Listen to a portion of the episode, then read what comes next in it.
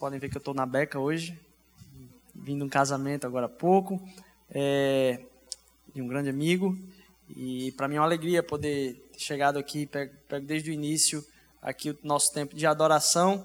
Ah, já estava me preparando para talvez chegasse na metade aí do, do nosso tempo, mas sempre é uma tristeza quando a gente fica um tempo ah, sem, sem se encontrar, né, sem se reunir aqui. E a gente está de novo hoje na presença de Deus. É, é fantástico. E mais do que isso, é a gente se reunir para adorar esse Deus juntamente, né? Porque a gente pode estar tá sozinho em casa, mas a gente se encontrar com o mesmo propósito, o mesmo espírito de adoração é uma maravilha. É muito bom também poder ver muitos rostos que há, tempos não via, por diversas circunstâncias, né, Agnes? É, foi colocado aí de, de molho, literalmente mas muitos rostos que há um tempo não vi aqui, muito legal. É, pensam de Deus poder estar uh, tá participando desse tempo com vocês. Como foi falado, e aí, assim, só reforçando o aviso que a gente colocou aqui, né, na terça-feira este encontro é muito muito especial para a gente e a gente pede que você possa chegar cedo, você possa passar um tempo ali recebendo as pessoas, mostrando a cara da Igreja de Jesus, como receber pessoas que a gente não conhece uh, e poder ministrar graça na vida das pessoas uh, através de atitudes, através de um sorriso e que você possa chegar cedo, até porque o coffee break vai ser além do pão que vai fazer, imagine o tamanho do... Se bem que pode ser que ele perca para o nosso, né? Nosso hoje tem melancia ali atrás, então, se você está visitando a gente hoje aí, você pode ficar à vontade ali de se refrescar ali atrás comendo um pedaço de melancia. Eu já fiz isso, então estou ah, dando a dica aí para vocês. E a gente vai ter esse, esse tempo muito especial, pessoas de muita referência, estadualmente, regionalmente e nacionalmente, como vice-presidente do Instituto Maria da Penha, é, que vai estar aqui conosco. É, então, você possa estar orando por esse tempo também, que as pessoas possam ouvir falar, a, a, a, elas vêm falar de justiça no local onde as pessoas vêm adorar o Deus da justiça. Então, que você possa estar orando por esse tempo muito especial ah, que, que vai acontecer aqui. Como Maris falou, para a gente é uma alegria a quantidade de ações que tem acontecido e como Deus tem tocado o coração das pessoas. A gente já está aí ah, num embrião de pensar também um curso a respeito de. Ah, instrução de técnico de informática para pessoas que também ah, estão desamparadas aí de emprego. Ah, tem esse curso que vai começar na quarta-feira, que você possa estar em oração, comunicar com pessoas que precisam desse tempo. As vagas são poucas para essa segunda turma, ah, então você possa estar orando por isso e também se envolvendo. A gente precisa de monitores, a gente precisa de gente que, tá, que esteja aqui ah, trabalhando nisso também. Em breve a gente vai começar um tempo durante a semana, um dia à noite, onde a gente vai estar ah, começando com um sopão lá em Prazeres, a gente já tem uma infraestrutura completa de uma empresa que se forneceu, uma pessoa aqui da igreja que forneceu todo o material e, e, e, logística para a gente começar um trabalho, primeiro lá perto da empresa, que é lá em Prazeres, e aí posteriormente a gente talvez aumentar esse espaço para trazer aqui para mais perto. Mas se você quer participar, ah, não deixe de falar comigo, com Aires, Rochelle, se ela estiver por aí, ah, e a própria Delma, que é quem está à frente ah, desse, dessa, dessa iniciativa. A gente em breve está começando, muito provavelmente vai acontecer nas terças-feiras à noite. E talvez já essa terça já esteja alguma mobilização ah, de, de, visitar alguns sopões que já, já acontecem aqui na cidade. E aí então você pode procurar a gente para mais informações. A gente quer dar trabalho para vocês, ah, quer dar também inspiração e, e, e motivo para vocês estarem cada vez mais investindo na obra e também participando disso, que Deus possa estar usando a vida de vocês. Mas vamos lá, o que interessa aqui. A gente vai começar essa série a respeito do livro de Jonas. E é um dos livros talvez mais caricatos, mais cheios de imagem na nossa cabeça. Né? Você fala no livro de Jonas, você pensa logo, provavelmente na baleia ou no peixe grande, ou de alguém morando dentro de um peixe. E ele é um, um, livro cheio de imagens, porque desde criança a gente ouve falar dessa história, a gente ouve falar ah, dessa pessoa que foi engolido por um peixe, quando na verdade ah, esse acaba sendo um detalhe do livro de Jonas.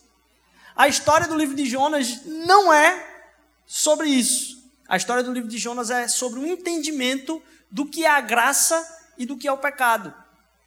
A gente tem a, alguém que está fugindo da presença de Deus e a gente tem um Deus que está correndo atrás de quem está fugindo da sua presença. Essa história da Bíblia inteira, você vai ver Deus perseguindo o seu povo e o povo de Deus fugindo do Deus que os ama e corre atrás dele. E você tem nessa dualidade aí, essa perspectiva de pecado e graça. É apresentado o pecado como sendo o, a fuga da presença de Deus, de entender quem é esse Deus cheio de graça.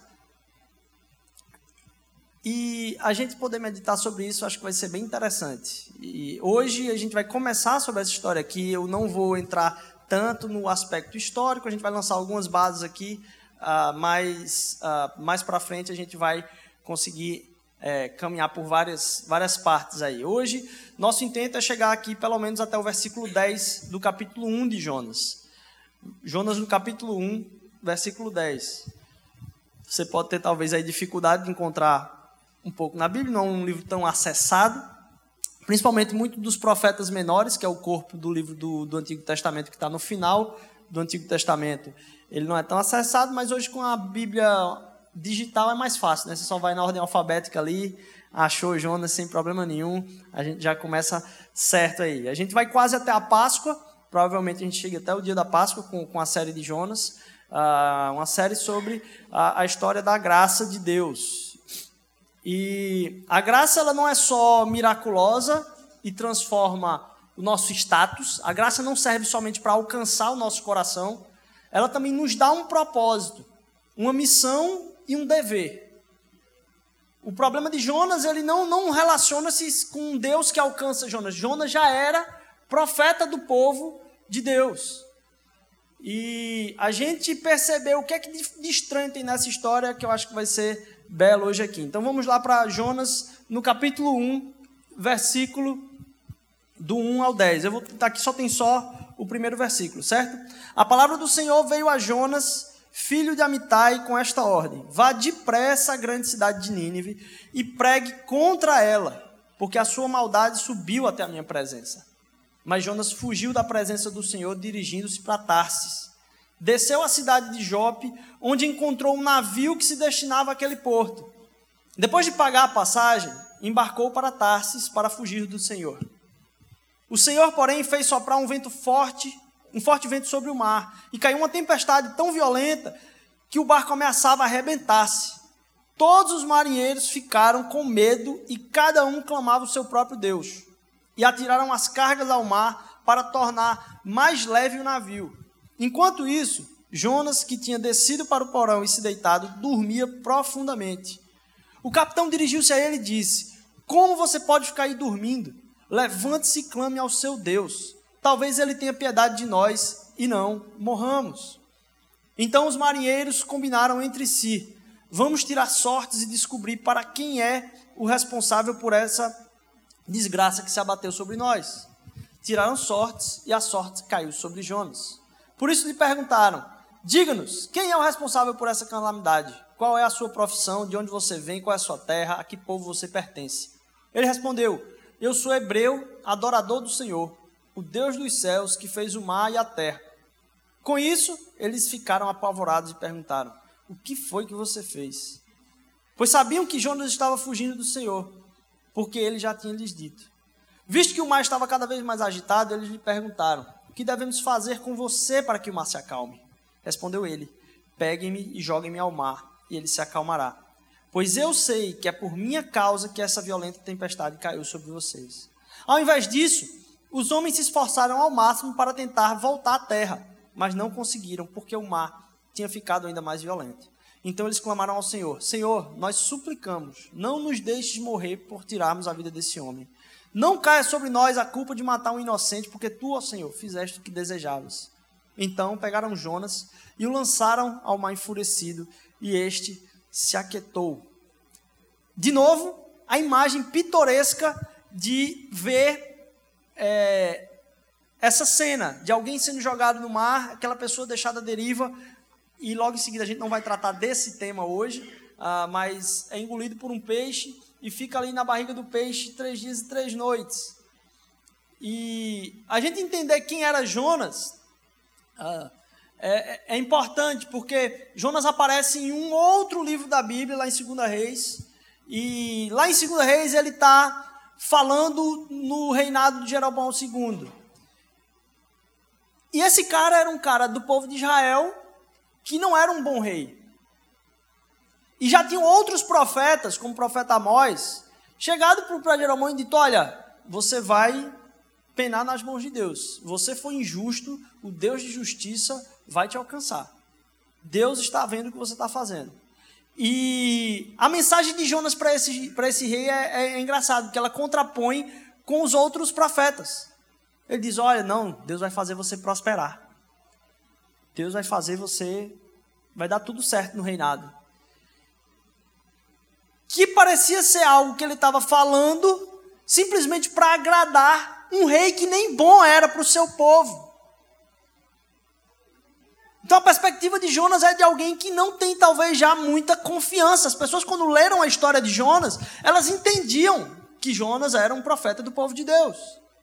Mas o que era mais estranho era a mensagem de Deus para Jonas. Porque normalmente o que, que acontece? Deus fala com o seu profeta para que o profeta seja o oráculo de Deus para falar ao seu povo. O nosso Deus falou isso para nós. Essa é a mensagem do profeta.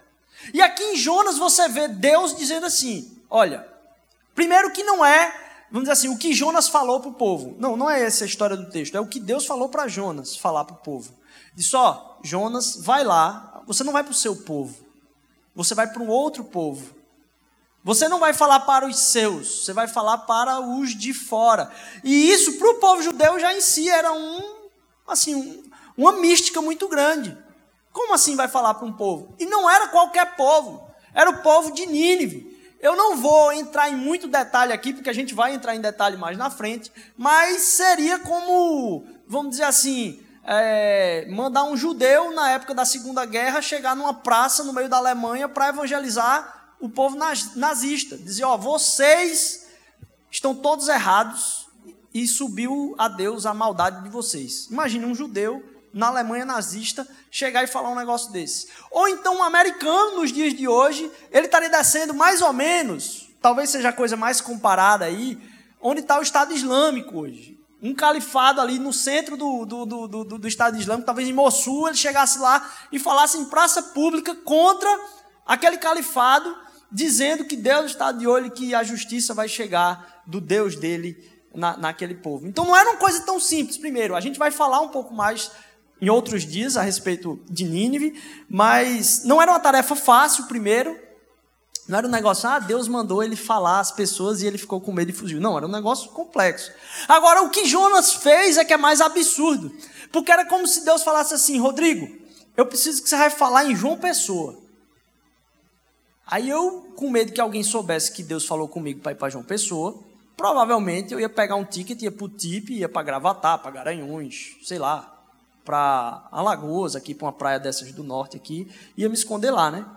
O medo era tão grande no caso de Jonas, que é como se Deus mandasse ele ir para João Pessoa, uma hora e meia daqui, e ele comprasse um ticket no aeroporto e disse: Eu vou é para Curitiba ou Porto Alegre. A distância de onde estava Nínive, onde estava Tarsis, era completamente distante. assim, Era o oposto, mas não era o oposto João Pessoa, Maceió, não. Era o oposto é, João Pessoa a encontro com a Argentina. Né? Então ele pegou e disse: Eu vou para o mais distante que eu consiga ir aqui para o oeste. Jesus mandou, Deus mandou ele para o leste, ele foi completamente para o oeste.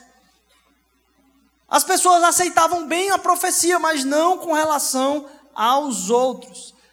Então, pensar na mensagem de Jonas não tem a ver somente com essa fuga em si, apesar de que a gente vai tratar muito hoje da fuga de Jonas mas tem a ver com confiar no coração de Deus. Porque muitas vezes, quando Deus fala conosco, Ele não explica o porquê.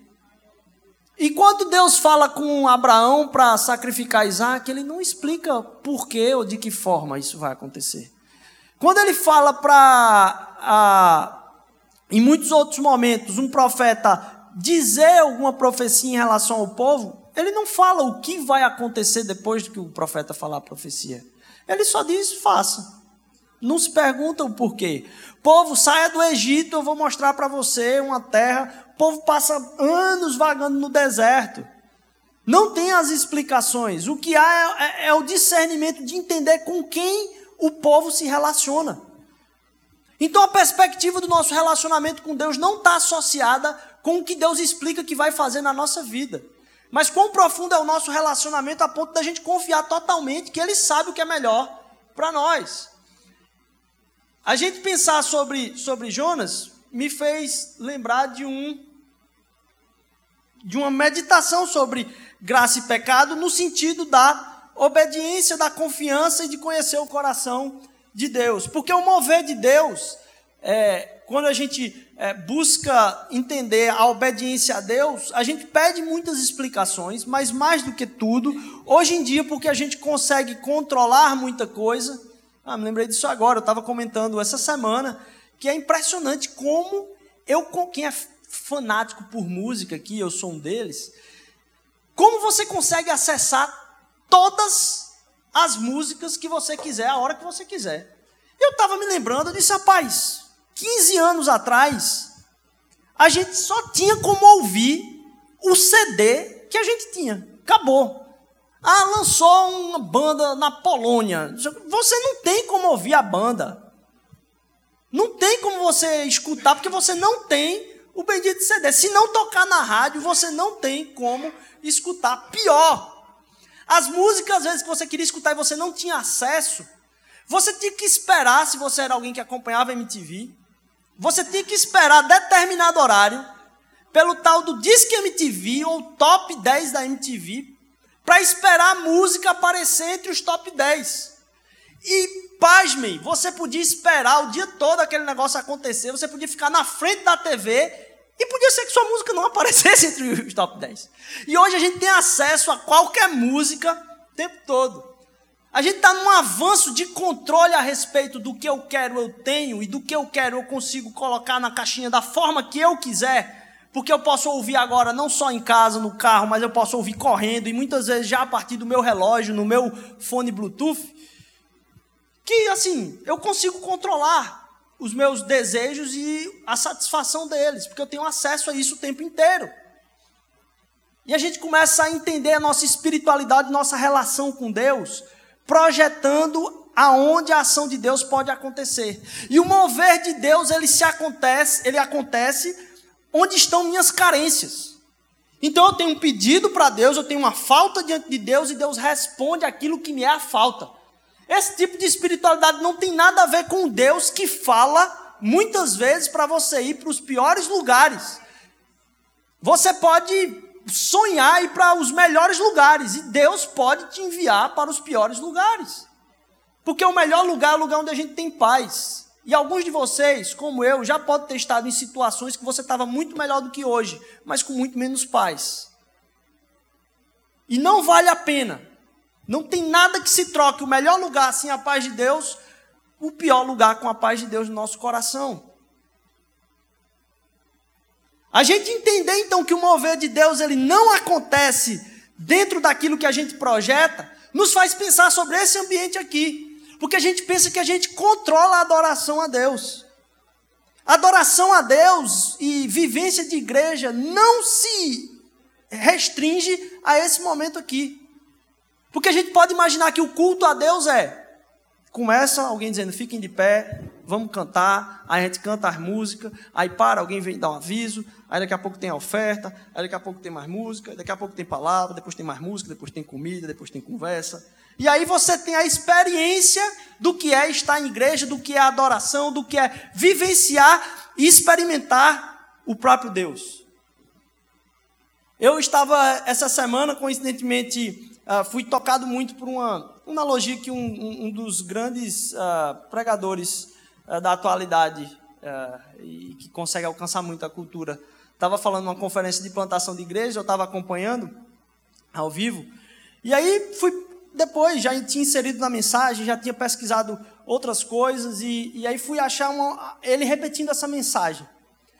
Antes da mensagem que eu ouvi, eu vi ela de novo ele a mensagem que eu ouvi, na verdade, ele já estava na segunda vez que ele estava falando ela. E a primeira vez que ele falou essa mensagem, pelo menos até onde eu vi, pode ser que ele tenha falado mais uns 30 para trás, mas a primeira vez que eu ouvi foi num evento que aconteceu recentemente, que quem acompanha até o mundo gospel aí pode até ter, ter visto isso, num evento que aconteceu nos Estados Unidos, na Flórida, agora em fevereiro, como sendo um, um, um ajuntamento para o avivamento. E boa parte da igreja brasileira foi para lá. Tinha, tinha, inclusive, dentro do, da igreja americana, alguns preletores que eram brasileiros. E as pessoas estavam lá para falar sobre avivamento, sobre a presença de Deus, como ali as pessoas iam ser enviadas para as nações. E é interessante que esse pregador falou muito no oposto daquilo que estava sendo a expectativa ali. Porque às vezes a gente cria locais e espera que Deus haja conforme a gente controla. Conforme a gente quer que a experiência aconteça. Conforme a gente entende que a relação de Deus e a ministração do nosso coração vem. Ah, esse tempo aqui em comunhão é precioso? É muito precioso. Ele enche nossa semana para a gente estar tá sendo lembrado do que é a profundidade da palavra, sim. Profundidade dos louvores, sim. Até é muito legal porque boa parte dos louvores hoje tem muito a ver com o próprio livro de Jonas, teologicamente falando. Algumas das frases centrais do que a gente cantou hoje, é, o livro de Jonas contém, a gente vai ver mais também para frente, a frase que alguns teólogos acreditam ser o centro da Bíblia. Está lá no capítulo 2 de Jonas, a gente vai ver mais para frente também e é, controlar as coisas e entender a experiência com Deus como sendo algo projetado e arquitetado por mãos humanas, acaba fazendo com que a experiência espiritual se torne rasa. E aí encontros de avivamento se tornam simplesmente encontros de arrepio. E a gente começa a traduzir avivamento como sendo arrepio de braço, arrepio daquilo que Deus está fazendo naquele momento ali que Deus a, a, faz com que aconteça num avivamento não é que as pessoas enxerguem o poder de Deus. É que ao enxergar Deus, ela possa ser ministrada pelo poder dele. Um avivamento ele não faz com que pessoas busquem o poder de Deus. Porque imagine, se Deus começa a se manifestar num lugar e para lá correm rios de pessoas para ver o que está acontecendo ali, aquelas pessoas são completamente egoístas, carentes de um simplesmente uma manifestação de poder, utilitaristas de um Deus, pelo que ele vai fazer por elas e não por quem ele é. Então o avivamento tem muito mais a ver com entender quem Deus é e enxergar ele e se entregar cada vez mais por ver quem o é. Voltando então para o nosso tempo aqui de entender o mover de Deus. Esse pregador estava falando então sobre como a, a dinâmica do surf pode explicar um pouco isso. Recentemente, há assim, alguns anos, se começou a ter algo que foi inventado muito fantástico, assim, que pode representar um pouco aquilo que a gente entende como sendo o mover de Deus como algo controlado. O avivamento na igreja confundido com o avivamento na nossa vida por entender o controle sobre como Deus se move para falar o nosso coração. E aí, eu não sei se alguém já viu isso, provavelmente muitos de vocês, quem conhece, viram. Isso aqui está como se fosse, vamos dizer assim, em, em, no Crato, em Juazeiro, no meio do deserto, é um, um, um, um, parque de surf. No meio do deserto, nos Estados Unidos, no Texas, uh, um parque de surf. Opa! E esse parque de surf faz com que as ondas passem e as pessoas fiquem ali no meio daquilo ali, com ondas projetadas, de altura fixada, um tubo perfeito, que vai contínuo e que se tem total controle do que vai acontecer com a onda. Você vai para ali para a piscina, espera o tamanho da onda certa, a onda passa, pega a sua prancha e vai. Uma outra experiência com onda é talvez nesse parque da China aí, onde o pessoal está numa piscina de ondas, esperando a, a, onda passar. E aí você fica lá na boia, no meio da, desse, desse formigueiro todo aí, esperando a onda passar. Eu não sei se vai passar, vai conseguir passar o vídeo, acho que não, veio travado ele, não tem problema. E surf não é sobre isso. Pegar onda não é sobre ter uma coisa projetada certinha que você entra. A experiência de entrar no mar e esperar a onda não vai fazer com que o surfista se contente a ir para um, uma piscina de onda. Aquilo pode ser legal, porque é mais fácil. Você não tem que ter o trabalho de nadar, remar, furar as ondas tal. A quantidade de queda talvez seja menor, a onda tudo certinha. É controlado. É formatado. Tem o que se espera, a resposta do que se espera, e você sai cheio daquilo que você esperava. O problema é que no relacionamento com Deus, não é a gente que dita o que a gente vai esperar. A gente só abre o coração e espera acontecer. Muito como no, no, no surf, você tem as pessoas no mar em busca da onda, à espera da onda, prestando muita atenção quando e de onde vai vir aquela onda. Para que lado vai quebrar a onda? Que hora começar a remar? Que hora você tem que ficar mais esperto? Que hora você tem que ficar mais relaxado? Não dá para controlar. E muitas vezes a espiritualidade cristã tem sido vivida como sendo uma piscina de ondas. Onde a gente tem projetado o que quer que Deus responda e espera a onda vir mecanizada. Quando na verdade nosso relacionamento com Deus está muito mais associado com alguém que entra no mar e espera. Fica atento, ouvindo, esperando. Louco para entender o que é que vai acontecer ali. Tem uma adrenalina rolando ali naquele momento. Onde você vai ah, experimentar algo que não está sob o seu controle. E que talvez, pode ser até um, em alguns momentos, vai te derrubar. Mas que não tem nada a ver com uma piscina de bolinhas ou uma piscina de de ondas. Acho que não vai passar o, o coisa. Então, a, a, quantidade de espera para pegar a onda perfeita, e muitas vezes não é todo mundo que pega a mesma onda. Cada onda vem e acerta quem está mais perto de algum lugar lá que, que deu certa onda. Tanto que não é certeiro, inclusive, os campeonatos. Você não tem carta marcada.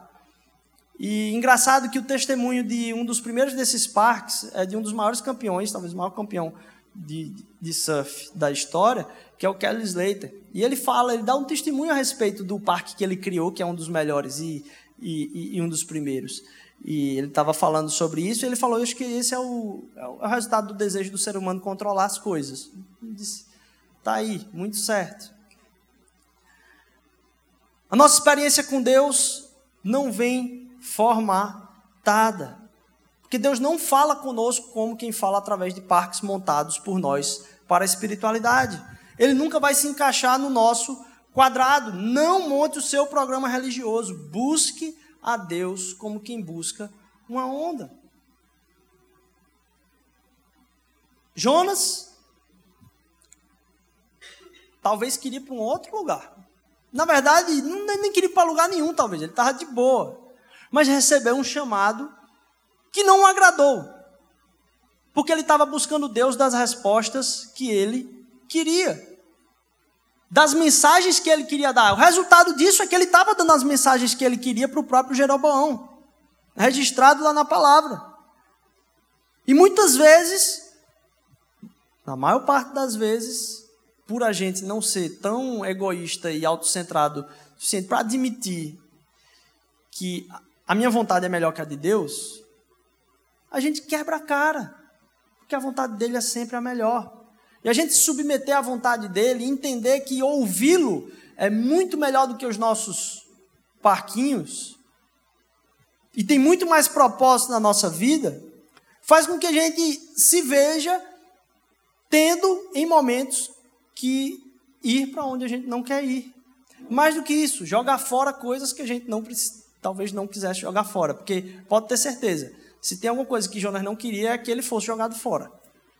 Tanto é que ele estava lá embaixo. E percebam, muito fácil de se esconder, porque toda vez que se conta essa mensagem para criança, para parece que ele está num barquinho com 15 pessoas, 12 pessoas. Mas percebam que nem os caras do barco sabiam quem ele era, de onde ele vinha, o que ele fazia. Então, muito provavelmente, tinha muita gente naquele barco. Ele estava lá num balaio lá embaixo, Ninguém nem viu quem entrou, quem não entrou. Estava lá, pegou, quem é esse cara? Quem é o único que está dormindo aqui? E eu estava, de novo, a gente, durante a semana aqui, a gente tem um momento super edificante. Além da nossa devocional aqui no tempo de trabalho. Para quem não sabe, a gente abre aqui a mosaico todo dia, de manhã e de tarde. A gente está aqui alguns dias à noite, porque tem a aula de inglês à noite aqui. Todo dia a gente está aqui. E aí, num dos dias, num momento muito breve, a gente tem uma gincana e uma brincadeira que é de mostrar a música. Sem, sem, sem vergonha, sem, sem julgamentos. Então, a gente pode ser livre o suficiente para botar a coisa mais tosca que tem, a coisa mais. Sabe aquele gosto que só você sabe que você tem, você bota. Pronto, a gente tenta aqui. Então, uma vez por semana, a gente solta aqui. É, essa semana foi é, anos 90 e 80, músicas eletrônicas e bem com viagem.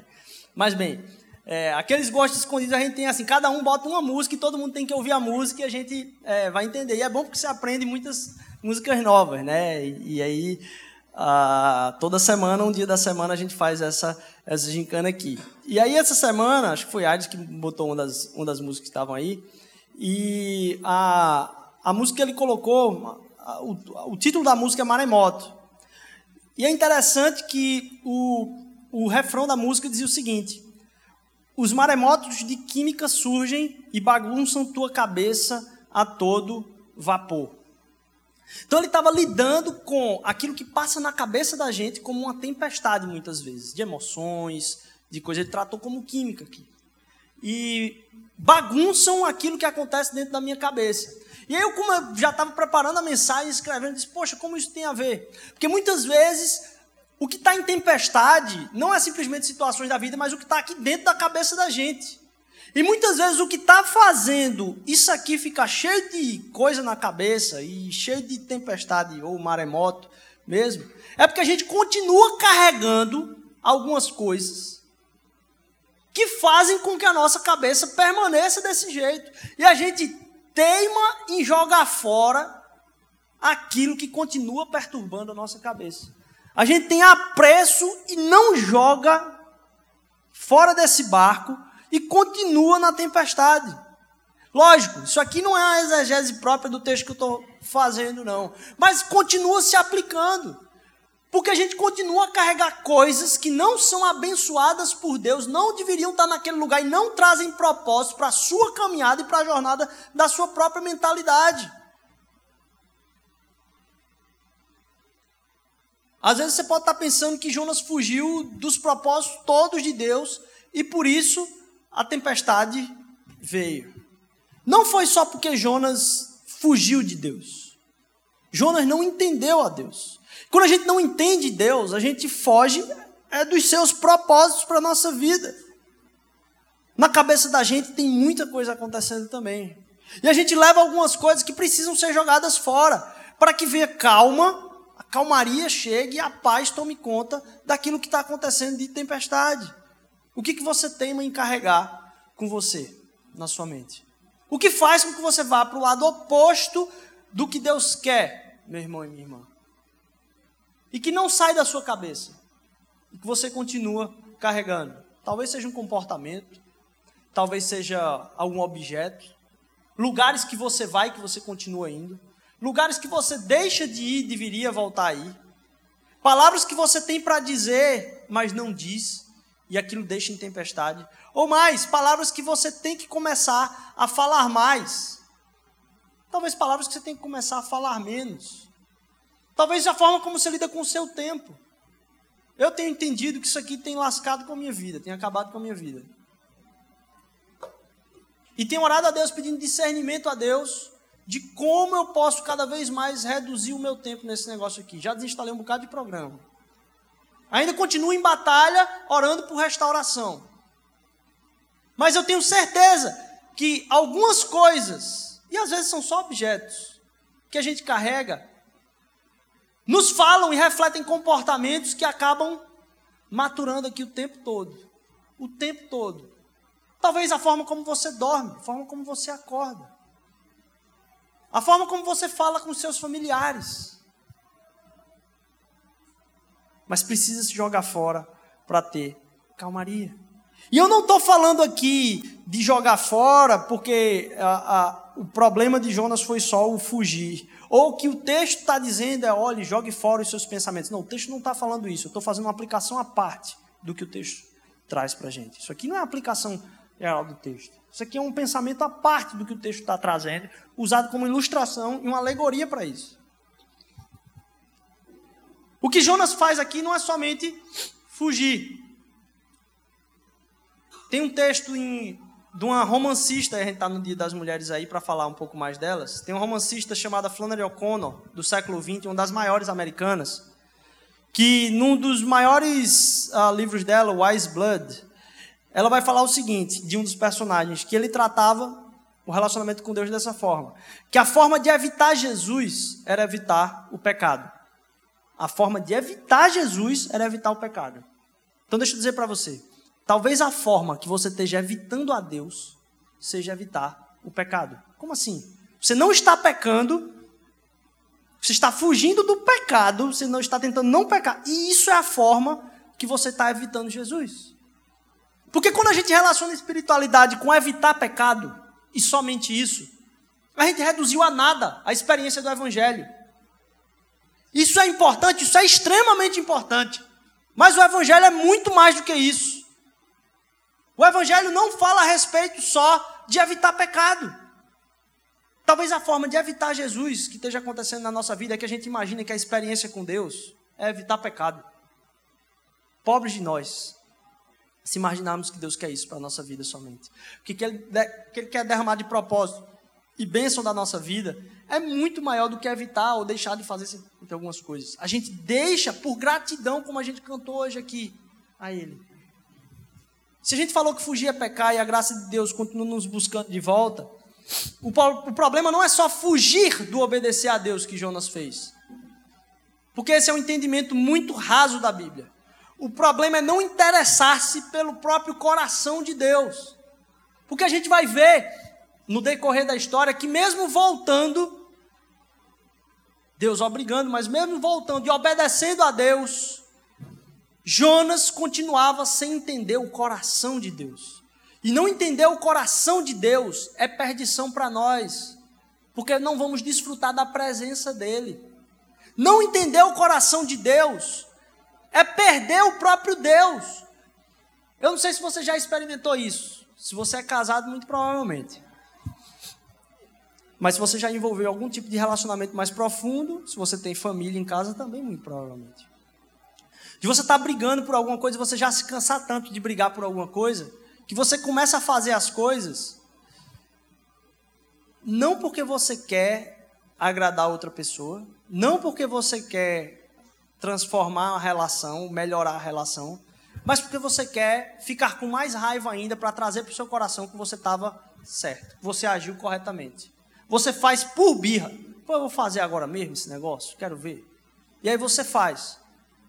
Percebe como isso macula o seu coração e percebe como isso não resolve a relação? Isso não aproxima. Isso só perpetua. Porque a busca não está em fazer simplesmente o que é certo para Deus. De novo, está em entender o coração dele, em fazer o que ele agrada por ele. Porque a gente se alegra com o coração de Deus. Então não é simplesmente o problema de fugir da obediência de Deus. O problema é não se interessar pelo próprio coração dele. Não amar as coisas que ele ama. Ele quer que você obedeça, é verdade, mas a partir de quê? Porque se você estiver obedecendo só para cumprir a meta, meu amigo, sua relação vai continuar a mesma. Mas quando você começa a entender o coração de Deus, buscar o coração de Deus, entender quem Jesus é, porque é a representação completa do seu coração encarnada, é aquilo que a gente tem para entender de Deus é Jesus. Tudo que a gente fala aqui, tudo que a gente canta aqui é por Jesus. Parece uma fala bem simples, mas deixa eu dizer para você: Jesus transforma todas as coisas, porque todas as coisas foram criadas por Ele e para Ele. Jesus é suficiente. Jesus somente, só Ele é suficiente. Não se precisava de mais nada na nossa vida, a gente fica encaixando outras coisas. Mas tudo é sobre Jesus. Ele quer que você obedeça a partir de quê? E aí eu entro no viés final nossa nosso tempo aqui sobre essa cena inicial de Jonas. Eu não estou falando que você deve entregar então a Deus uma decisão somente da sua vida. Eu não estou dizendo, ó, sabe aquele negócio que você está pensando? Você pergunta para Deus para onde é que você devia ir mesmo e ouça Ele. Isso é importante, mas eu não estou falando só isso aqui não. Não é para você simplesmente dizer, ah, é isso que eu devo fazer agora. Meu sonho é que a gente não viva esse tipo de espiritualidade aqui dentro. Que a gente entenda tanto que nosso, nossa vida inteira tem que estar aos pés de Jesus, prostrados aos seus pés, que a gente comece a entregar tudo e todo o resto. Não é dar o controle de uma área da vida para Jesus. Que muitas vezes a gente faz por medo de alguma coisa dar errado, né? A gente entrega porque diz, rapaz, se eu não fizer, vai dar errado. O que eu estou falando para entregar é o porquê você faz todas as coisas. Eu não quero que você diga assim, poxa, será que eu faço essa faculdade? Será que eu faço esse mestrado? Será que eu topo essa promoção? Será que eu mudo de emprego? Será que eu pego esse outro emprego aqui? Será que eu tenho filhos? Será que eu. Eu não quero que você chegue para Deus somente com essas perguntas. Porque o Evangelho atinge muito mais profundo o nosso coração. O Evangelho faz com que você comece a dizer assim: Paz, Deus, eu quero usar meu mestrado eu quero usar minha faculdade para te honrar. Pode me dizer qual é o que eu tenho que fazer? Eu faço. Porque minha vida toda é uma entrega a ti. Senhor Jesus, será que este emprego, essa promoção que eu estou pegando aqui, é o certo para mim agora? Não, não somente isso. Senhor Jesus, será que eu estando nesse, nesse espaço, eu vou te honrar e ser como uma flecha do teu amor para encontrar o coração das pessoas? Porque se tiver esse porquê, eu estou dentro. Se não tiver esse porquê, eu quero estar tá longe. Porque não importa simplesmente o que vai ser melhor para mim, mas como eu vou ser melhor utilizado por Cristo para abençoar a vida de outras pessoas. Porque você faz sua faculdade, seu trabalho. Se você não tiver o porquê e buscar simplesmente eu devo fazer isso ou não, não importa. Uma outra frase de um pastor vi essa semana, é o seguinte: o nosso maior medo não deve ser o fracasso. Nosso maior medo deve ser bem sucedido em algo que não tem importância. Nosso maior medo não deve ser o fracasso, mas ser bem sucedido em algo que não importa. Porque se você for completamente bem sucedido em algo que não importa, que não tem porquê, você será vazio. Você precisa fazer o que você faz para Ele. Seu trabalho deve ser inteiro por causa dele. A sua promoção deve ser inteira por causa dele, porque tudo é sobre Jesus.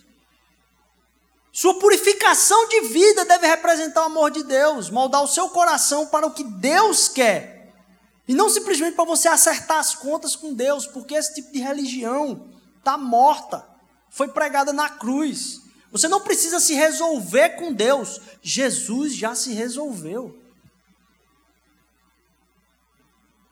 O sacrifício vivo é entregar todas as minhas vontades. Eu nem nem falar isso porque eu vou dar uma plenária terça-feira para alguns pastores é, e recebi estava lendo algumas coisas essa semana ah, pensando sobre restauração, até vendo algumas coisas aqui para a igreja de alguns estudos.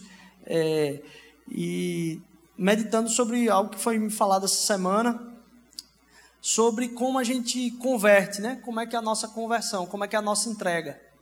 A gente entrega a nossa vida para Jesus uma vez.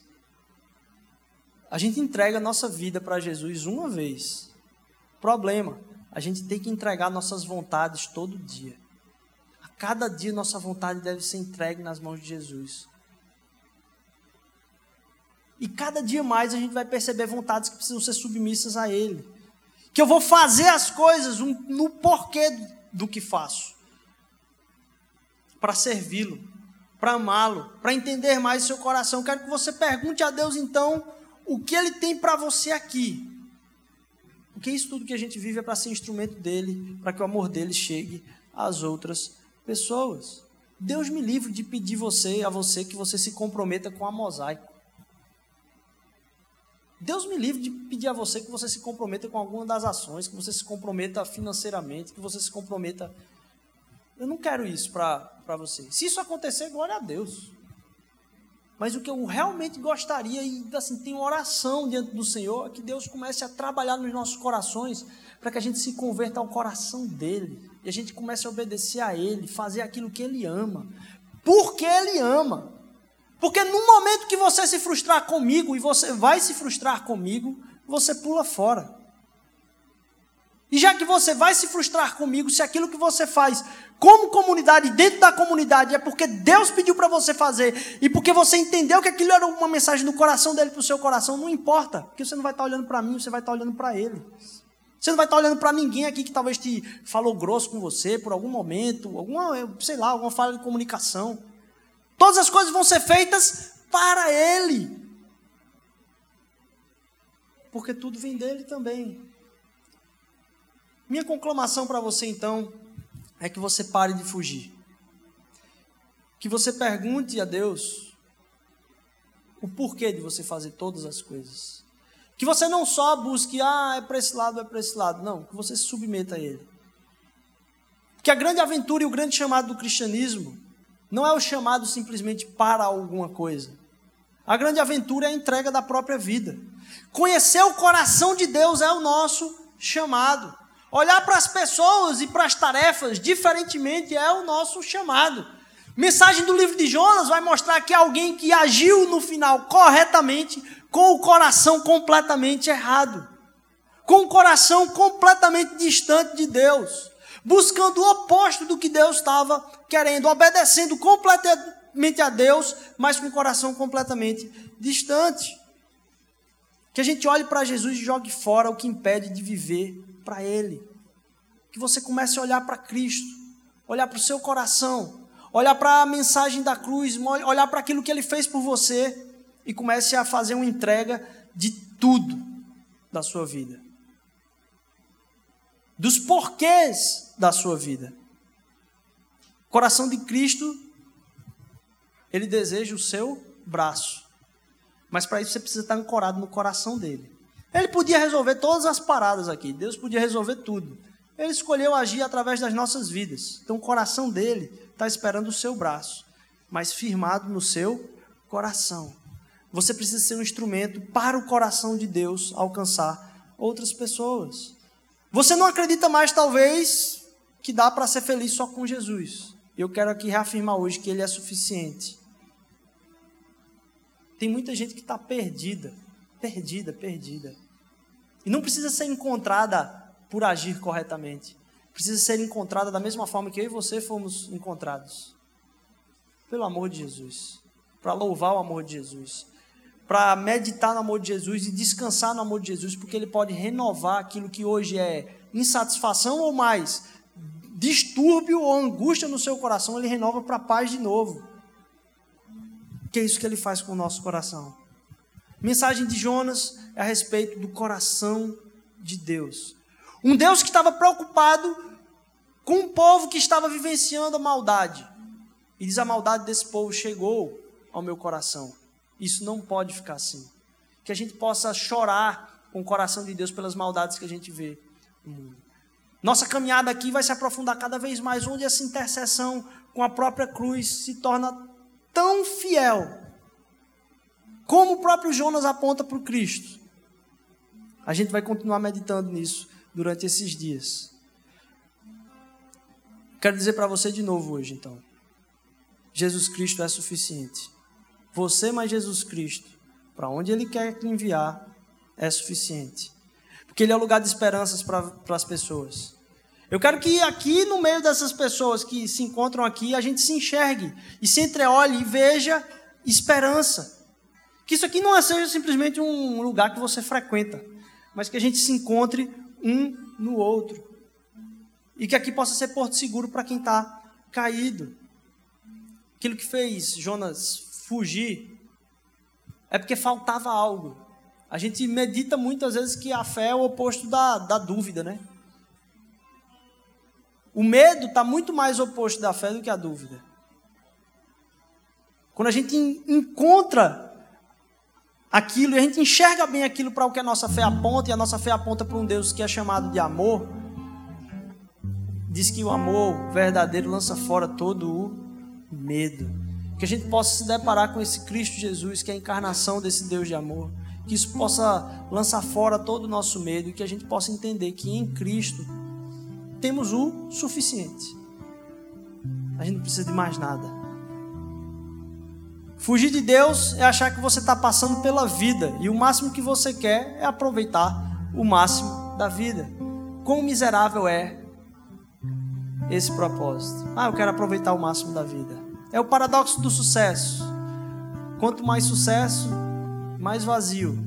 Quanto mais vazio, mais angústia. Quanto mais angústia, mais desespero. Luta para entender o que é que eu posso ter mais, porque nunca vai ser suficiente, porque só quem nos preenche é o amor de Cristo Jesus em nosso coração. Que você possa se perder no mar do coração de Deus e que a busca por encontrar e encontrar-se no coração dele, confiar cada vez mais no coração dele, entender mais a vontade dele, possa fazer com que o nosso coração seja cheio. Que essa semana sua possa ser uma semana de muito mais confiança, não em você, mas no amor de Deus por você. Confiar que ele te ama e ele não vai deixar faltar nada na sua vida. Tudo aquilo que Ele tem para você é o melhor para você nesse momento. Isso não é uma mensagem fique do jeito que você está, fique parado. Não. Lute, batalhe, corra, busque. Mas entenda que aquilo que Deus vai te dar como porção vai ser a sua maior estabilidade. Aquilo que Deus vai te dar como porção vai ser a alegria maior que você pode ter. Muitas pessoas não têm metade daquilo que a gente tem e a gente se angustia, né? E essas pessoas estão cheias de alegria no coração. Como é que pode ser tão impressionante isso? Como é que nosso coração pode ser tão enganado por nós mesmos? Enganado pelas nossas próprias carências. E a gente começa a fugir das coisas de Deus, porque talvez a mensagem dele seja muito difícil para a gente. Como muito mais difícil é andar longe do coração de Deus, enfurnado no nosso mar de angústia, sem a paz dele que a gente possa ter coragem para entender o coração de Deus e mais que a gente saia daqui pronto para ouvir dele, não brincar simplesmente nessa piscina, mas se debaldar aí no mar de Deus, esperando o que, que ele vai falar conosco, como a gente pode aplicar aquilo que ele vai falar conosco na vida de outras pessoas. Amém? Jesus, obrigado porque tudo isso é sobre o Senhor. Jesus, obrigado porque a gente não fala a respeito da semana aqui porque é um desafio para que tu nos aceites, mas é para que a gente encontre alegria, Senhor Deus, em te servir, porque tu já nos aceitaste. As contas foram pagas, Senhor Deus. No mar da relação, Ele está calmo, Senhor Jesus. O que atormenta nossa mente é a nossa fuga, Pai. Nos faz jogar fora aquilo que tem trazido tormenta à nossa mente, o nosso coração, Pai. Nos faz entender e querer nadar no mar da, da descoberta da Tua vontade. E mais, Senhor Jesus, nos faz confiar no Teu amor, Senhor Deus. Porque Ele nos basta, Pai. A Tua graça nos basta, Senhor Jesus. Nos faz entender cada vez mais, Senhor Deus, que Tu queres nos usar. Que o propósito das nossas vidas, Senhor Deus, não são escolhas pontuais. Mas Tu tens realmente propósito que a gente alcance pessoas, Senhor Deus, a partir de todas as coisas que a gente faz, que a gente possa se perguntar por quê, por quê, por que faço isso, Senhor Deus. E eu quero fazer por ti, Senhor Jesus, porque tu fizeste por mim. Obrigado, Senhor Deus, em nome de Jesus, amém, amém.